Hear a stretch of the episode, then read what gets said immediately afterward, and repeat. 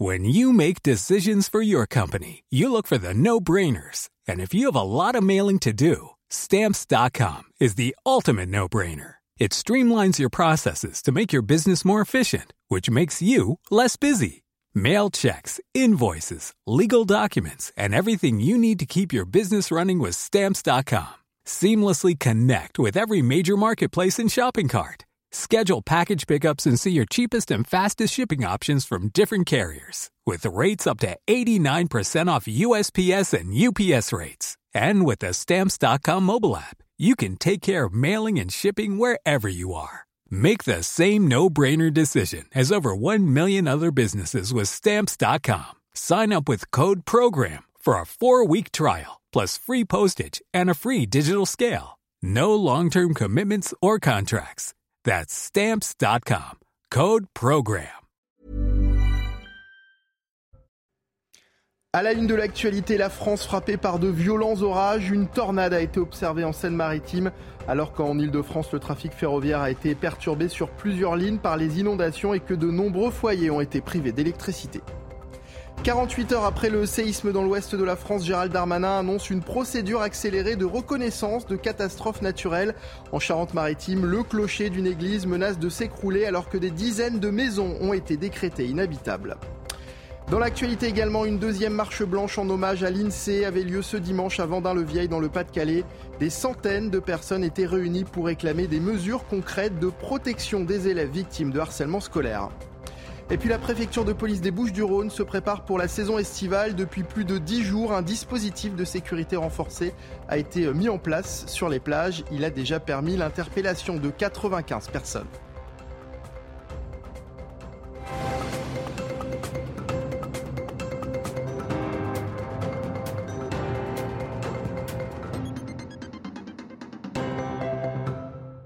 Bienvenue sur CNews, heureux de vous retrouver pour votre édition de la nuit. À la une de l'actualité, les orages ont fait d'importants dégâts ce dimanche sur une grande partie du nord et du sud-ouest de la France. Une tornade a même été observée en Seine-Maritime. Regardez ces images prises dans la commune de Motteville, peu de temps après euh, son passage. Euh, vous le voyez, vous allez le voir effectivement cette toiture euh, pris notamment durant cet orage et puis ce jardin entièrement saccagé. Des orages et euh, des vents violents ont également été observés euh, en Ile-de-France et à Paris alors que le trafic ferroviaire a été euh, perturbé sur plusieurs lignes. Regardez cette station de métro inondée ou encore la circulation en voiture compliquée également comme vous pouvez le constater. Les automobilistes ont dû s'armer de patience. À noter que plusieurs foyers ont également été privés d'électricité. 48 heures après le séisme dans l'ouest de la France, Gérald Darmanin annonce une procédure accélérée de reconnaissance de catastrophes naturelles. Il faut dire qu'en Charente-Maritime, des dizaines de maisons ont été décrétées inhabitables par les pompiers. À la Laigne, en Charente-Maritime, le clocher de l'église menace de s'écrouler. C'est un sujet d'Augustin Donadieu. Dans ce village de 500 habitants, les secousses ont été très violentes. Quelques secondes durant lesquelles tout a tremblé, des habitations jusqu'au clocher de l'église. La plupart des, maisons du centre de, la commune euh, ont été touchées à des degrés divers, euh, mais aussi des bâtiments publics, hein, l'église euh, qui a été très sévèrement touchée, qui est totalement inutilisable. Ce clocher chargé d'histoire, véritable symbole du village, menace à présent de s'effondrer tout comme 135 autres bâtiments de cette petite commune de Charente-Maritime. La frayeur laisse place maintenant à la désolation. On ne peut pas autoriser le maintien dans l'habitation. Plusieurs dizaines de familles n'ont plus le droit de vivre dans leur habitation. J'ai des murs de l'autre côté qui a 12 cm de décalage. On peut voir ici, les cheminées sont tombées. On voit rien qu'à regarder l'église, ça parle d'elle-même. Donc voilà, c'est malheureux. C'est malheureux pour nous, c'est malheureux pour le village. C'est un village qui, qui voilà, c'est comme ça. Donc maintenant, on va récupérer les affaires et puis on va, on va essayer de se changer la, tête. Le ministre de l'Intérieur, Gérald Darmanin, a annoncé l'enclenchement d'une procédure accélérée de reconnaissance de catastrophes naturelles afin de prendre en compte les potentiels dégâts structurels qui auraient été engendrés. Retour au calme dans la vallée de la Maurienne, en Savoie. Les opposants à la ligne Lyon-Turin ont progressivement quitté leur camp après les tensions samedi. Ce dimanche était consacré aux colloques, aux tables rondes et aux assemblées. Les détails sur place d'Adrien Spiteri. Oui, le calme est revenu ici dans la vallée de la Maurienne. Les manifestants participent à des balades naturalistes et quittent progressivement le camp de la Chapelle. Ce matin, des débats autour de la question de l'eau et du projet de ligne ferroviaire entre Lyon et Turin ont été organisés. Et puis ici, devant ce centre hospitalier de Saint-Jean-de-Maurienne, une centaine de manifestants sont venus apporter leur soutien à deux manifestants blessés hier au cours de la manifestation. Des manifestants qui assurent euh, qu'ils reviendront eh bien, dans les prochains mois pour eh bien, protester contre ce euh, projet euh, de ligne ferroviaire qui disent être frustrés de ne pas avoir pu avancer davantage hier bloqués par les forces de l'ordre. Les forces de l'ordre qui continuent eh bien, de sécuriser la zone et de surveiller la vallée de la Maurienne, mais aucune manifestation ne semble se dessiner cet après-midi ou dans la soirée. Et concernant les violences de militants radicaux survenus ce week-end contre les forces de l'ordre, une question se pose. Faut-il dissoudre les soulèvements de la terre? L'organisation est aujourd'hui clairement dans le collimateur du gouvernement. Écoutez ce qu'en dit le journaliste Anthony Cortès interrogé ce dimanche sur notre antenne de nombreux agents de services de renseignement qui nous disaient il y a un risque de voir apparaître un phénomène des poupées russes, c'est-à-dire que en brisant euh, cet élan et ce mouvement euh, que constituent les soulèvements de la terre, on peut voir apparaître de plus petits groupes euh, éparpillés mais beaucoup plus radicaux et qui, n'auront pas quelque part l'obligation de faire des compromis avec les plus modérés. Et là, on va vers un risque sécuritaire. Vouloir dissoudre les soulèvements de la terre, c'est aussi prendre le risque de bâillonner tout un mouvement écologiste ou alors ou en tout cas une grande partie. Donc voilà euh, dissoudre les soulèvements de la terre, euh, il faut pourquoi pas lancer le, débat, mais ce n'est pas, ce pas du tout sans risque. La réaction à présent de euh, Jean-Luc Mélenchon, le leader de la France insoumise, était l'invité de nos confrères de BFM. Voici ce qu'il dit. Je suis absolument contre cette dissolution. Je la juge stupide. Qualifier d'éco-terroriste, c'est utiliser le mot terroriste dans des conditions qui sont indécentes. On ne met pas sur le même plan des gens qui manifestent contre un trou et quelqu'un qui tire dans le tas au Bataclan. Voilà donc pour les mots de Jean-Luc Mélenchon qui réagissait également aux propos de Gérald Darmanin. Dans le reste de l'actualité à présent, une deuxième euh, marche blanche en hommage à l'INSEE avait lieu ce dimanche à Vendin-le-Vieil dans le Pas-de-Calais. Des centaines de personnes étaient réunies pour réclamer des mesures concrètes de protection des élèves victimes de harcèlement scolaire. Le 12 mai dernier, l'INSEE, 13 ans, avait mis fin à ses jours. Je vous propose d'écouter sa maman. C'est un souffle d'espoir qui accompagne cette marche blanche en l'honneur de cette fille étincelante, Lindsay, ma fille, qui ne n'oublieront pas et qui continue de vivre dans nos cœurs. Notre combat contre le harcèlement à l'école et contre ce prolongement, le harcèlement sur les réseaux sociaux commence. Et nous ferons tout pour que ce déchaînement de haine et de violence qui anéantit tant d'enfants et qui accable tant de familles cesse enfin, parce qu'il n'y a rien de plus sacré que nos enfants. Nous devons tous faire pour protéger, pour les protéger. Nous sommes tous responsables, les parents d'abord, à travers l'éducation que nous donnons à nos enfants. Une marche pour la paix à Marseille. Ce dimanche, un rassemblement était organisé à l'initiative des familles de victimes d'assassinats pour alerter sur la recrudescence des violences dans la cité phocéenne, notamment en raison des trafics de stupéfiants. Écoutez Karima Maziem, elle est membre du collectif des familles victimes d'assassinats. Zahir, c'est mon frère. Il a été assassiné le 4 avril 2016 à Marseille. Et euh, depuis euh, cette date, je me bats pour obtenir la, vérité sur sa mort euh, et qu'on obtienne une, réponse judiciaire. C'est compliqué. J'ai eu du mal à rencontrer le magistrat instructeur. Je l'ai rencontré au bout de sept ans d'enquête. je suis là sous la menace peut-être d'une ordonnance de non-lieu parce qu'on voit bien que ça n'avance pas dans le dossier mais qu'il n'y a pas d'actes qui sont faits.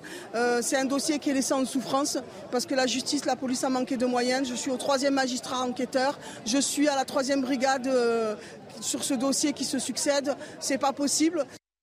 Voilà pour ce rassemblement qui intervient quelques jours avant la venue d'Emmanuel Macron à Marseille. Le chef de l'État y est attendu la semaine prochaine du 26 au 28 juin.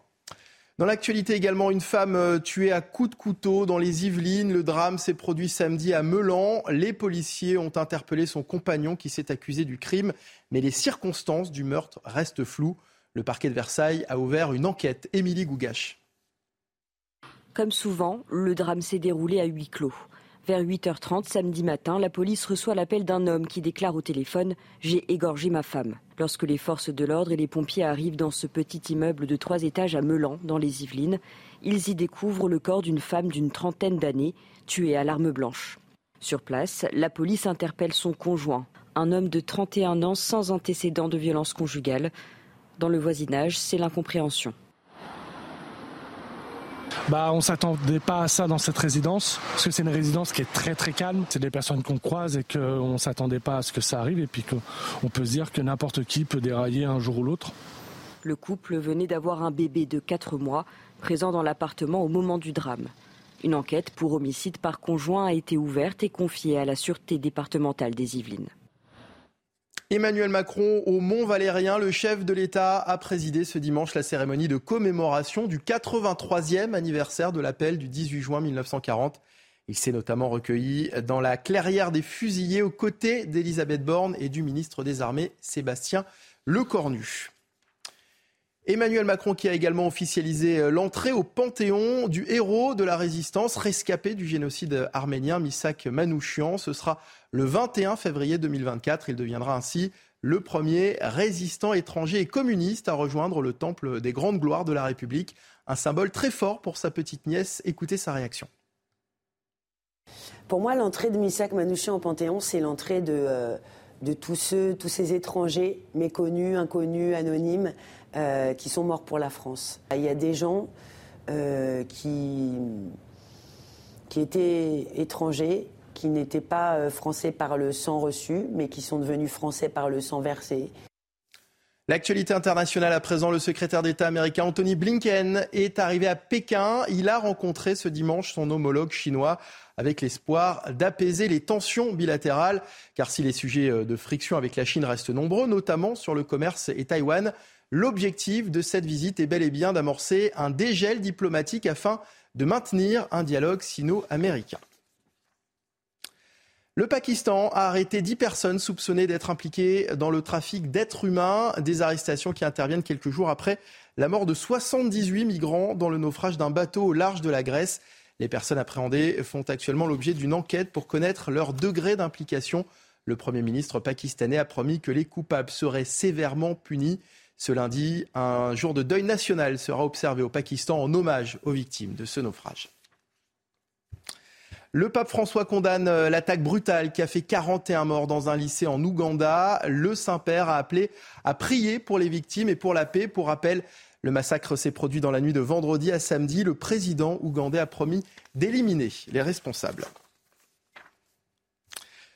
L'annonce a ébranlé de nombreux Marseillais ainsi que des élus locaux. Le petit-fils de Marcel Pagnol ne sera plus le gestionnaire du château de ma mère, nommé le château de la Busine. Ce lieu culturel marseillais est directement lié à l'histoire de sa famille. Alors que le choix du nouveau gestionnaire sera soumis au vote du conseil municipal le 30 juin, les soutiens se multiplient, comme nous l'explique ce sujet de leur para. Le château de la Busine est le célèbre château de ma mère du roman éponyme de Marcel Pagnol. Il pourrait être rebaptisé le château de la discorde suite à la décision de la mairie de Marseille d'évincer l'équipe gestionnaire des lieux présidée par le petit-fils de l'écrivain. Je suis, je suis triste. Euh, c'est le château que mon, grand-père a, acheté où il, voulait faire la, la, la, cité du cinéma. Il n'a pas pu euh, parce que, euh, bah, ne voulant pas collaborer avec l'occupant allemand, et eh bien ceux-ci ont réquisitionné le château puis la libération. En ayant la responsabilité de ce château, j'ai essayé de le, monter le plus, le plus haut possible pour rendre hommage à, Marcel, à son œuvre. Écarté pour être remplacé par le Centre de la culture ouvrière alors que les comptes sont exemplaires et que le lieu reçoit chaque année 80 000 visiteurs. Un choix incompréhensible pour ce Marseillais. Je trouve que c'est scandaleux parce que euh, Pagnol fait partie du patrimoine euh, de, de, Marseille et de la, la France. Et enlever ça, euh, je ne comprends pas. Une décision politique maladroite pour les élus locaux. C'est une erreur politique majeure. Nouvelle fois, eh bien, euh, la gauche et l'extrême gauche, là pour le coup, eh bien, balaient nos traditions euh, provençales.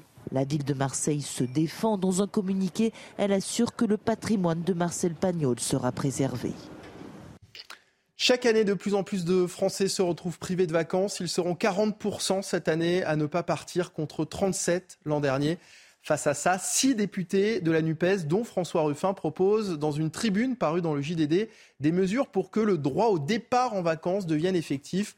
Parmi elles, la réduction du prix des transports, l'universalisation du chèque vacances ou encore la gratuité du BAFA. La préfecture de police des Bouches-du-Rhône se prépare justement pour la saison estivale. Un dispositif de sécurité renforcé a été mis en place, composé de 106 policiers nationaux dédiés uniquement à la sécurité et à la prévention de la délinquance sur les plages. Une présence des forces de l'ordre qui rassure et qui a permis déjà l'interpellation de 95 personnes. Leur para. Ils sont 106 policiers déployés 7 jours sur 7 le long du littoral marseillais. En voiture, en VTT, à pied, ils surveillent, sécurisent, dissuadent, en civil et en tenue. Alors ce qu'on essaye de faire euh, de façon prioritaire, c'est de lutter contre les armes. Euh, on se dit que si on retire les armes et qu'on interpelle les gens qui ont des couteaux ou des poings américains, on limite le risque d'agression. Euh, on trouve aussi pas mal de faits liés aux usages de produits stupéfiants. Et ce qu'on découvre sur les plages, et c'est la raison de notre présence en civil, c'est quelques personnes qui vivent de menus larcins et qui dérobent les affaires des plaisanciers. Des vols, ces habitués en entendent parler tous les jours. Je viens à 8 heures, moi. Il est venu monsieur affolé. À 8 heures, j'étais là. Affolé, il m'a dit, vous n'avez pas vu quelqu'un avec un sac comme ça? J'ai dit, non, pourquoi? Il m'a dit, on a, volé mon sac. La police, il faudrait que ce soit tous les jours, mon cher. On est très content de les voir parce qu'on trouve que c'est dissuasif et que c'est important. Même si les gens ne respectent pas tout. Euh. Le dispositif est supérieur par rapport à 2022. L'effectif sera renforcé par deux compagnies de CRS en juillet et en août.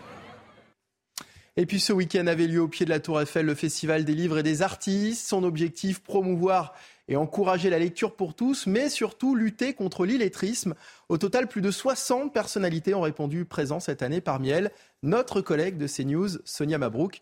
C'est un sujet d'Augustin Donadieu et Laura Lestrat.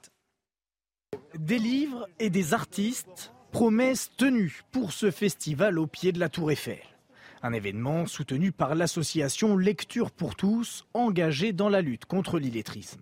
J'ai voulu, on va dire, démocratiser la lecture. Et je me suis dit, la meilleure manière de la démocratiser, c'est d'inviter des personnalités qu'on identifie. 60 auteurs issus du monde de la télé, du théâtre, de la chanson ou même du cinéma qui se mobilisent autour de la même cause que l'illettrisme ne soit plus un tabou, que tous ces adultes et enfants qui sont euh, scolarisés dans le système français et qui euh, cachent tout au long de leur vie leur difficulté à écrire et, à lire, euh, qu'ils puissent le dire ouvertement et qu'enfin le, le, problème soit traité sans qu'il y ait la moindre connotation.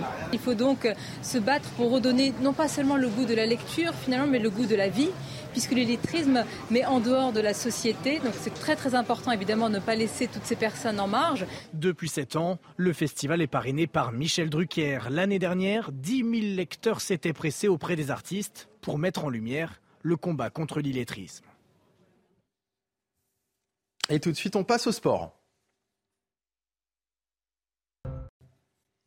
On ouvre ce journal des sports avec du football. Ce dimanche se disputait la finale de la Ligue des Nations. L'Espagne s'est imposée face à la Croatie lors de la séance de tir au but 5 à 4 au terme d'un match terne et disputé. Luka Modric, le capitaine croate, manque de nouveau l'occasion de célébrer un titre avec son pays après la défaite en finale de Coupe du Monde contre la France en 2018. Le défenseur du Real Madrid, Dani Cavarat, a inscrit le tir au but décisif. Cela faisait 11 ans que les Espagnols n'avaient plus remporté de trophée.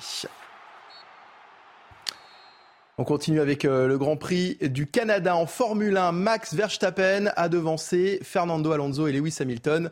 Le pilote Red Bull décroche sa sixième victoire en huit courses cette année. Avec ce 41e succès, le double champion du monde en titre entre un peu plus dans l'histoire et égale ainsi le nombre de victoires de la légende brésilienne Ayrton Senna. Côté français, Esteban Ocon prend euh, la huitième place, Pierre Gasly douzième, retour sur la course avec Mathilde Espinas. Le retour du soleil au-dessus du circuit Gilles Villeneuve, piste sèche, moins de surprises attendues. Départ compliqué pour Fernando Alonso, immédiatement dépassé par Lewis Hamilton. L'Espagnol a la lutte ensuite avec George Russell.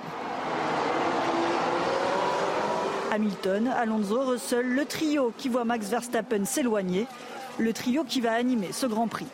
Oh là, oh là. Oh là, il y a une touchette, il y a un gros contact de Russell avec le mur, il a tapé, il y a des débris partout. Ouh là là là là là là. Ah la grosse, la grosse erreur là. Voiture de sécurité, passage au stand mouvementé. Lewis Hamilton s'est arrêté 3 secondes 2 et il ressort juste juste devant Fernando Alonso, il lui coupe quasiment la moustache. La réponse de Fernando Alonso arrive vite.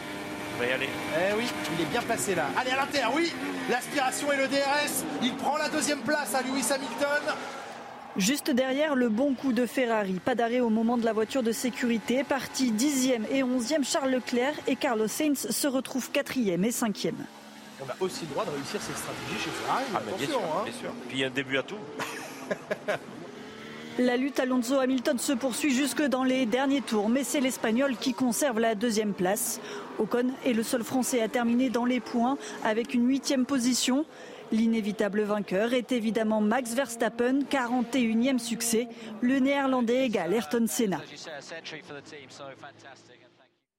Allez, un petit mot de handball à présent. Les Parisiens quittent la Ligue des Champions par la petite porte. Le PSG s'incline 37 à 31 face au double tenant du titre, le FC Barcelone, et laisse filer la troisième place sur le podium. Le club de la capitale termine sa saison avec une défaite, mais a toutefois remporté le championnat de France cette année. Et on conclut ce journal des sports avec l'Euro féminin de basket. Ce dimanche, la France euh, s'impose difficilement 68 à 73 face à la Slovénie. Les Bleus terminent la phase de poule à la première place avec un sans faute et valident leur ticket pour les quarts de finale. La Slovénie, euh, pays hôte de cette Euro, termine dernière de son groupe et est déjà éliminée de la compétition. Les joueuses tricolores continuent leur belle série. Elles n'ont plus connu la défaite depuis septembre 2022.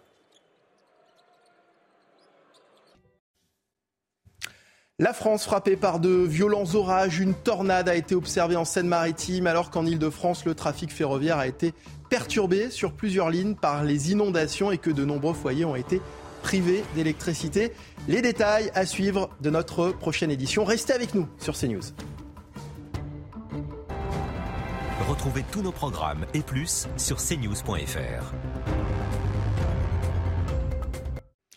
À la une de l'actualité, la France frappée par de violents orages. Une tornade a été observée en Seine-Maritime, alors qu'en Ile-de-France, le trafic ferroviaire a été perturbé sur plusieurs lignes par les inondations et que de nombreux foyers ont été privés d'électricité. 48 heures après le séisme dans l'ouest de la France, Gérald Darmanin annonce une procédure accélérée de reconnaissance de catastrophes naturelles. En Charente-Maritime, le clocher d'une église menace de s'écrouler alors que des dizaines de maisons ont été décrétées inhabitables. Dans l'actualité également, une deuxième marche blanche en hommage à l'INSEE avait lieu ce dimanche à Vendin-le-Vieil dans le Pas-de-Calais. Des centaines de personnes étaient réunies pour réclamer des mesures concrètes de protection des élèves victimes de harcèlement scolaire. Et puis la préfecture de police des Bouches-du-Rhône se prépare pour la saison estivale. Depuis plus de 10 jours, un dispositif de sécurité renforcé a été mis en place sur les plages. Il a déjà permis l'interpellation de 95 personnes.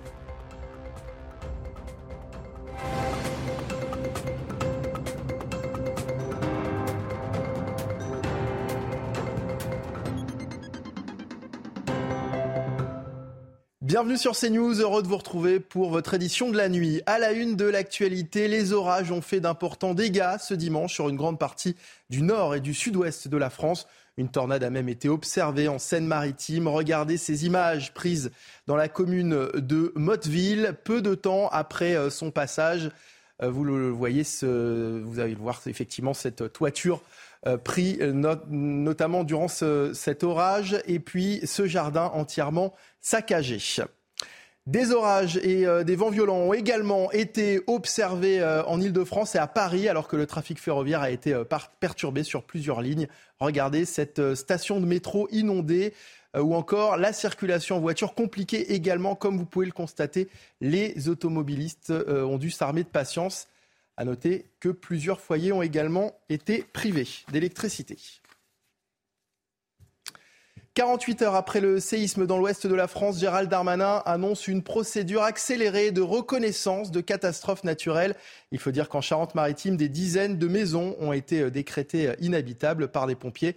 À la Laigne, en Charente-Maritime, le clocher de l'église menace de s'écrouler. C'est un sujet d'Augustin Donadieu. Dans ce village de 500 habitants, les secousses ont été très violentes. Quelques secondes durant lesquelles tout a tremblé, des habitations jusqu'au clocher de l'église. La plupart des, maisons du centre de, la commune euh, ont été touchées à des degrés divers, euh, mais aussi des bâtiments publics, hein, l'église euh, qui a été très sévèrement touchée, qui est totalement inutilisable. Ce clocher chargé d'histoire, véritable symbole du village, menace à présent de s'effondrer, tout comme 135 autres bâtiments de cette petite commune de Charente-Maritime.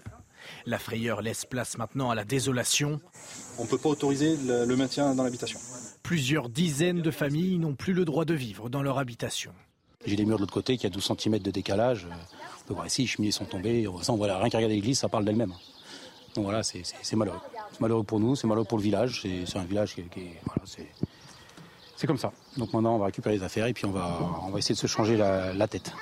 Le ministre de l'Intérieur, Gérald Darmanin, a annoncé l'enclenchement d'une procédure accélérée de reconnaissance de catastrophes naturelles afin de prendre en compte les potentiels dégâts structurels qui auraient été engendrés.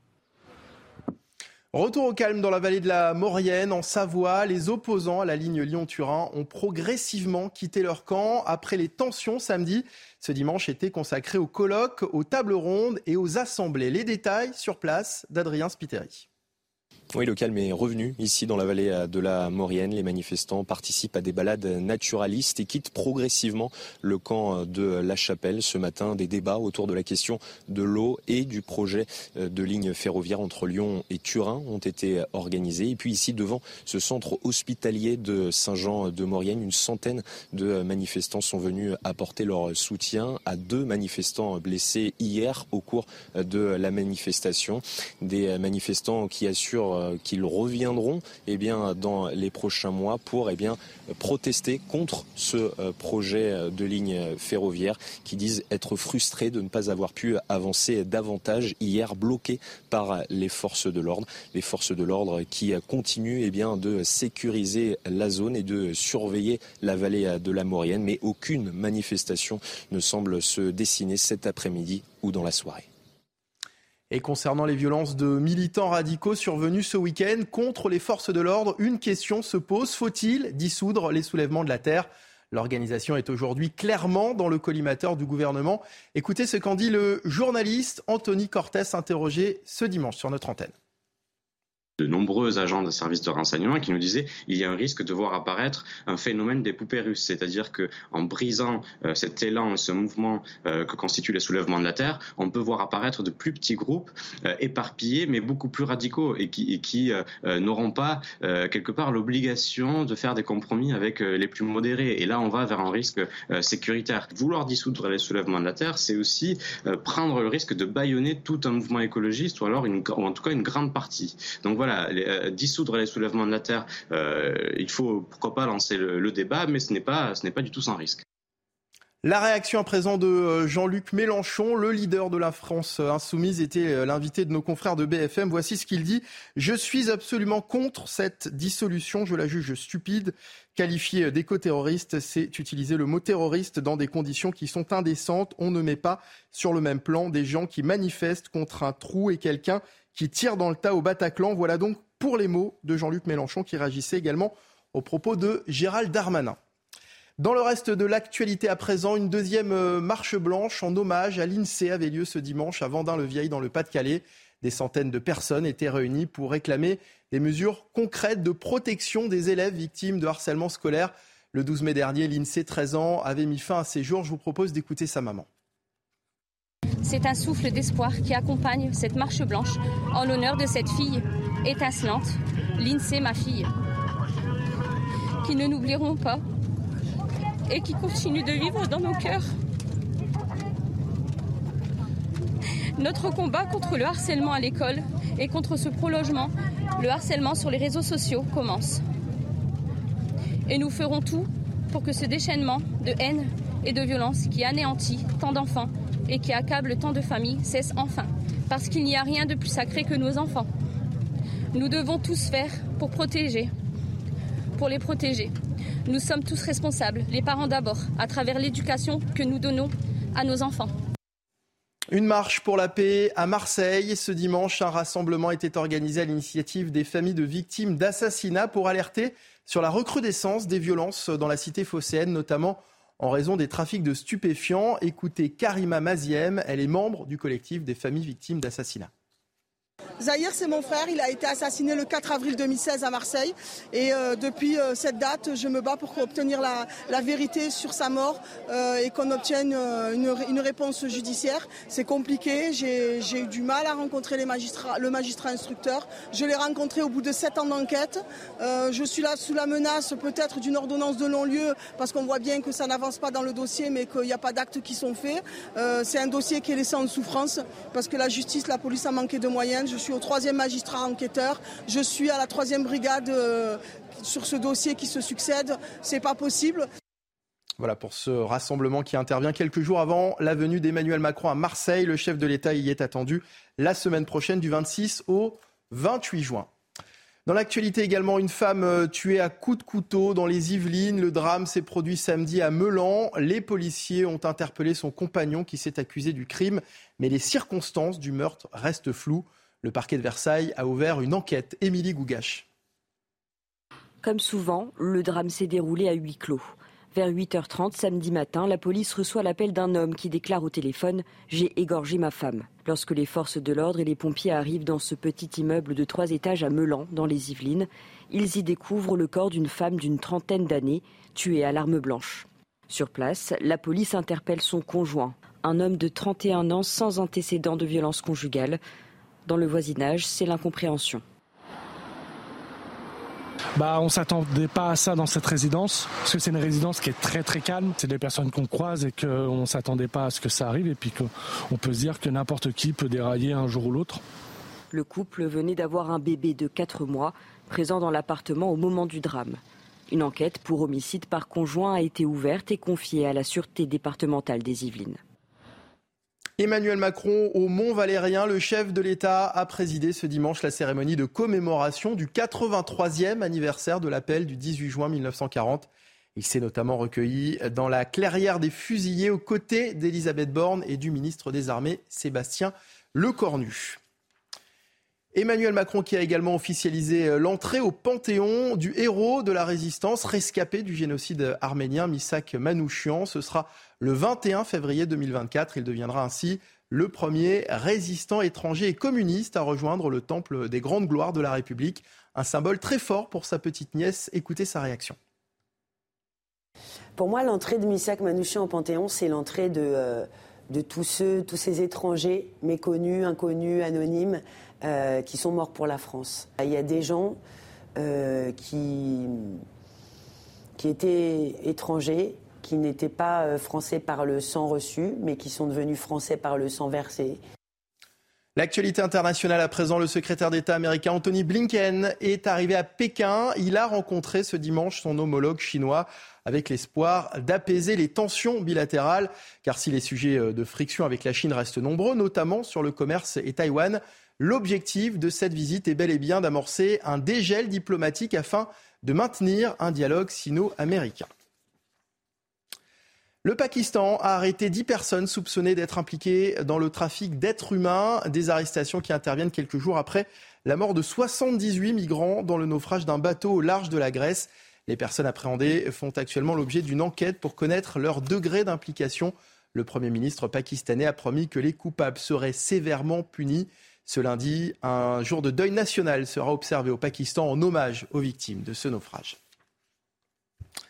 Le pape François condamne euh, l'attaque brutale qui a fait 41 morts dans un lycée en Ouganda. Le Saint-Père a appelé à prier pour les victimes et pour la paix. Pour rappel, le massacre s'est produit dans la nuit de vendredi à samedi. Le président ougandais a promis d'éliminer les responsables.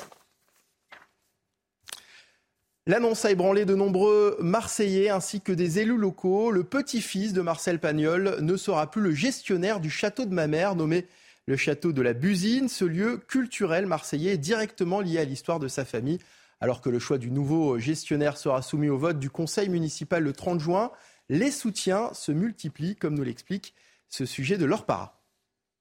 Le château de la Busine est le célèbre château de ma mère du roman éponyme de Marcel Pagnol. Il pourrait être rebaptisé le château de la discorde suite à la décision de la mairie de Marseille d'évincer l'équipe gestionnaire des lieux présidée par le petit-fils de l'écrivain. Je suis, triste. Euh, c'est le château que mon, grand-père a, acheté où il, voulait faire la, cité du cinéma. Il n'a pas pu euh, parce que, euh, bah, ne voulant pas collaborer avec l'occupant allemand, eh bien ceux-ci ont réquisitionné le château et puis la libération. En ayant la responsabilité de ce château, j'ai essayé de le, de, de le, monter euh, le plus, le plus haut possible pour rendre hommage à Marcel, à son œuvre. Écarté pour être remplacé par le Centre de la culture ouvrière alors que les comptes sont exemplaires et que le lieu reçoit chaque année 80 000 visiteurs. Un choix incompréhensible pour ce Marseillais. Je trouve que c'est scandaleux parce que euh, Pagnol fait partie du patrimoine euh, de, de, de Marseille et de la, la France. Et enlever ça, euh, je ne comprends pas. Une décision politique maladroite pour les élus locaux. C'est une erreur politique majeure. Nouvelle fois, eh bien, euh, la gauche et l'extrême gauche, là pour le coup, eh bien, balaient nos traditions euh, provençales.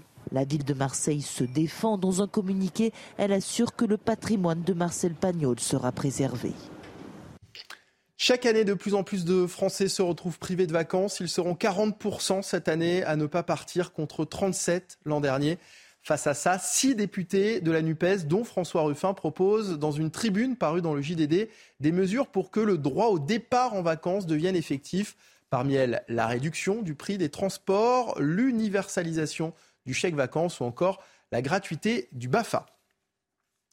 La préfecture de police des Bouches-du-Rhône se prépare justement pour la saison estivale. Un dispositif de sécurité renforcé a été mis en place, composé de 106 policiers nationaux dédiés uniquement à la sécurité et à la prévention de la délinquance sur les plages. Une présence des forces de l'ordre qui rassure et qui a permis déjà l'interpellation de 95 personnes. Leur para.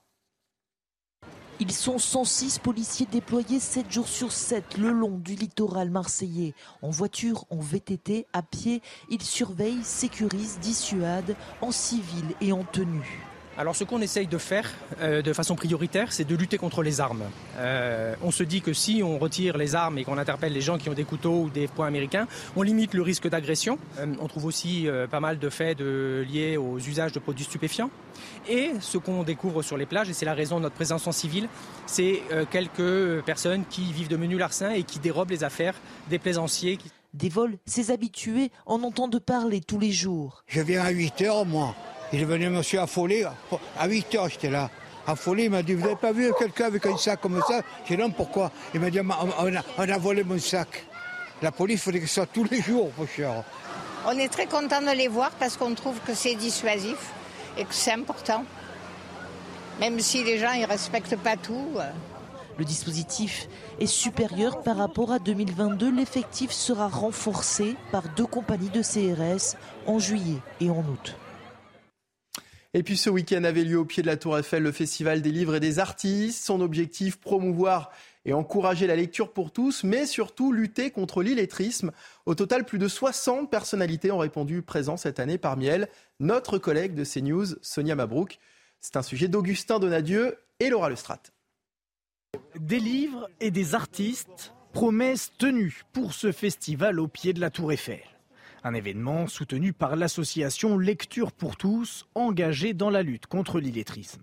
J'ai voulu, on va dire, démocratiser la lecture. Et je me suis dit, la meilleure manière de la démocratiser, c'est d'inviter des personnalités qu'on identifie. 60 auteurs issus du monde de la télé, du théâtre, de la chanson ou même du cinéma qui se mobilisent autour de la même cause que l'illettrisme ne soit plus un tabou, que tous ces adultes et enfants qui sont euh, scolarisés dans le système français et qui euh, cachent tout au long de leur vie leur difficulté à écrire et, à lire, euh, qu'ils puissent le dire ouvertement et qu'enfin le, problème soit traité sans qu'il y ait la moindre connotation.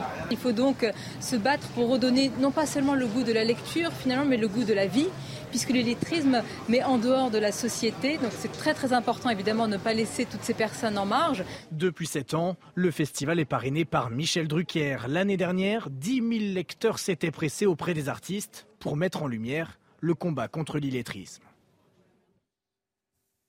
Et tout de suite, on passe au sport. On ouvre ce journal des sports avec du football. Ce dimanche se disputait la finale de la Ligue des Nations. L'Espagne s'est imposée face à la Croatie lors de la séance de tir au but 5 à 4 au terme d'un match terne et disputé.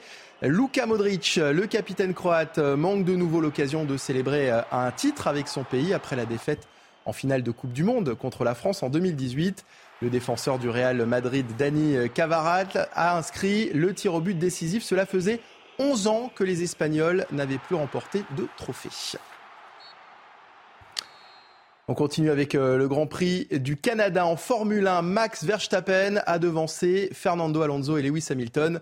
Le pilote Red Bull décroche sa sixième victoire en huit courses cette année. Avec ce 41e succès, le double champion du monde en titre entre un peu plus dans l'histoire et égale ainsi le nombre de victoires de la légende brésilienne Ayrton Senna. Côté français, Esteban Ocon prend euh, la huitième place, Pierre Gasly douzième, retour sur la course avec Mathilde Espinas. Le retour du soleil au-dessus du circuit Gilles Villeneuve, piste sèche, moins de surprises attendues. Départ compliqué pour Fernando Alonso, immédiatement dépassé par Lewis Hamilton. L'Espagnol a la lutte ensuite avec George Russell. Hamilton, Alonso, Russell, le trio qui voit Max Verstappen s'éloigner, le trio qui va animer ce Grand Prix. Oh là, oh là. Oh là, il y a une touchette, il y a un gros contact de Russell avec le mur, il a tapé, il y a des débris partout. Ouh là là là là là là. Ah la grosse, la grosse erreur là. Voiture de sécurité, passage au stand mouvementé. Lewis Hamilton s'est arrêté 3 secondes 2 et il ressort juste juste devant Fernando Alonso, il lui coupe quasiment la moustache. La réponse de Fernando Alonso arrive vite. va y aller. Eh oui, il est bien placé là. Allez à l'intérieur, oui. L'aspiration et le DRS. Il prend la deuxième place à Lewis Hamilton. Juste derrière, le bon coup de Ferrari. Pas d'arrêt au moment de la voiture de sécurité. Parti 10e et 11e, Charles Leclerc et Carlos Sainz se retrouvent 4e et 5e. On a aussi le droit de réussir cette stratégie chez Ferrari. Ah, bien sûr, hein. bien sûr. Puis il y a un début à tout. La lutte Alonso-Hamilton se poursuit jusque dans les derniers tours, mais c'est l'Espagnol qui conserve la deuxième place. Ocon est le seul Français à terminer dans les points avec une huitième position. L'inévitable vainqueur est évidemment Max Verstappen, 41e succès. Le néerlandais égale Ayrton Senna. Allez, un petit mot de handball à présent. Les Parisiens quittent la Ligue des Champions par la petite porte. Le PSG s'incline 37 à 31 face au double tenant du titre, le FC Barcelone, et laisse filer la troisième place sur le podium. Le club de la capitale termine sa saison avec une défaite, mais a toutefois remporté le championnat de France cette année. Et on conclut ce journal des sports avec l'Euro féminin de basket. Ce dimanche, la France euh, s'impose difficilement 68 à 73 face à la Slovénie.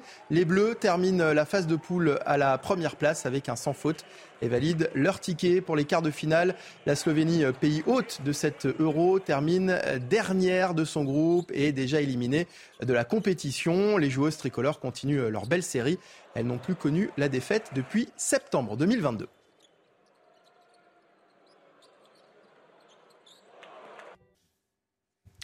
La France frappée par de violents orages, une tornade a été observée en Seine-Maritime alors qu'en Ile-de-France, le trafic ferroviaire a été perturbé sur plusieurs lignes par les inondations et que de nombreux foyers ont été privés d'électricité. Les détails à suivre de notre prochaine édition. Restez avec nous sur CNews. Retrouvez tous nos programmes et plus sur cnews.fr.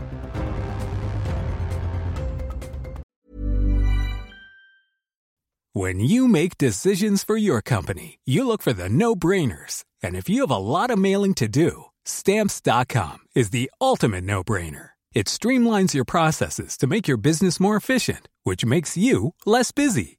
Mail checks, invoices, legal documents, and everything you need to keep your business running with stamps.com. Seamlessly connect with every major marketplace and shopping cart. Schedule package pickups and see your cheapest and fastest shipping options from different carriers. With rates up to 89% off USPS and UPS rates. And with the Stamps.com mobile app, you can take care of mailing and shipping wherever you are. Make the same no-brainer decision as over 1 million other businesses with Stamps.com. Sign up with Code PROGRAM for a four-week trial, plus free postage and a free digital scale. No long-term commitments or contracts. That's stamps.com. Code program.